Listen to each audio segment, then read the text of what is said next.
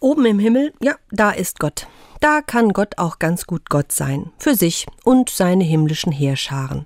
Das kann ich mir gut vorstellen. Gottesbilder sozusagen meiner Kindheit, Gott in all seiner Pracht und Herrlichkeit, in Glanz und mit Gloria, umgeben von Engeln und flauschig weißen Wolken. Aber unten auf der Erde? Was hätte Gott hier verloren? Hier ist eh nicht genug Platz. Der Herr euer Gott ist Gott oben im Himmel und unten auf der Erde.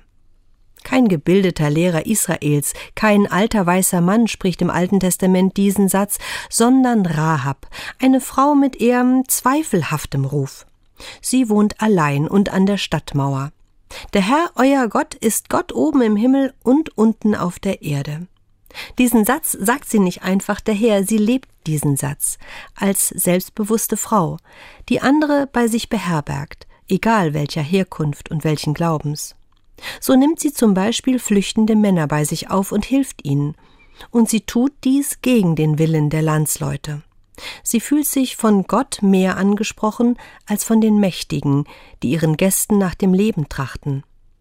Sie horcht auf und hört Gott zu, sie nimmt den fremden himmlischen Gott ernst, und zwar unten in ihrem Leben, und sie rettet damit Leben, das der Geflüchteten, ihr eigenes und das ihrer Familie eine starke Geschichte, die Mut macht, Gott im Himmel und auf der Erde wahrzunehmen.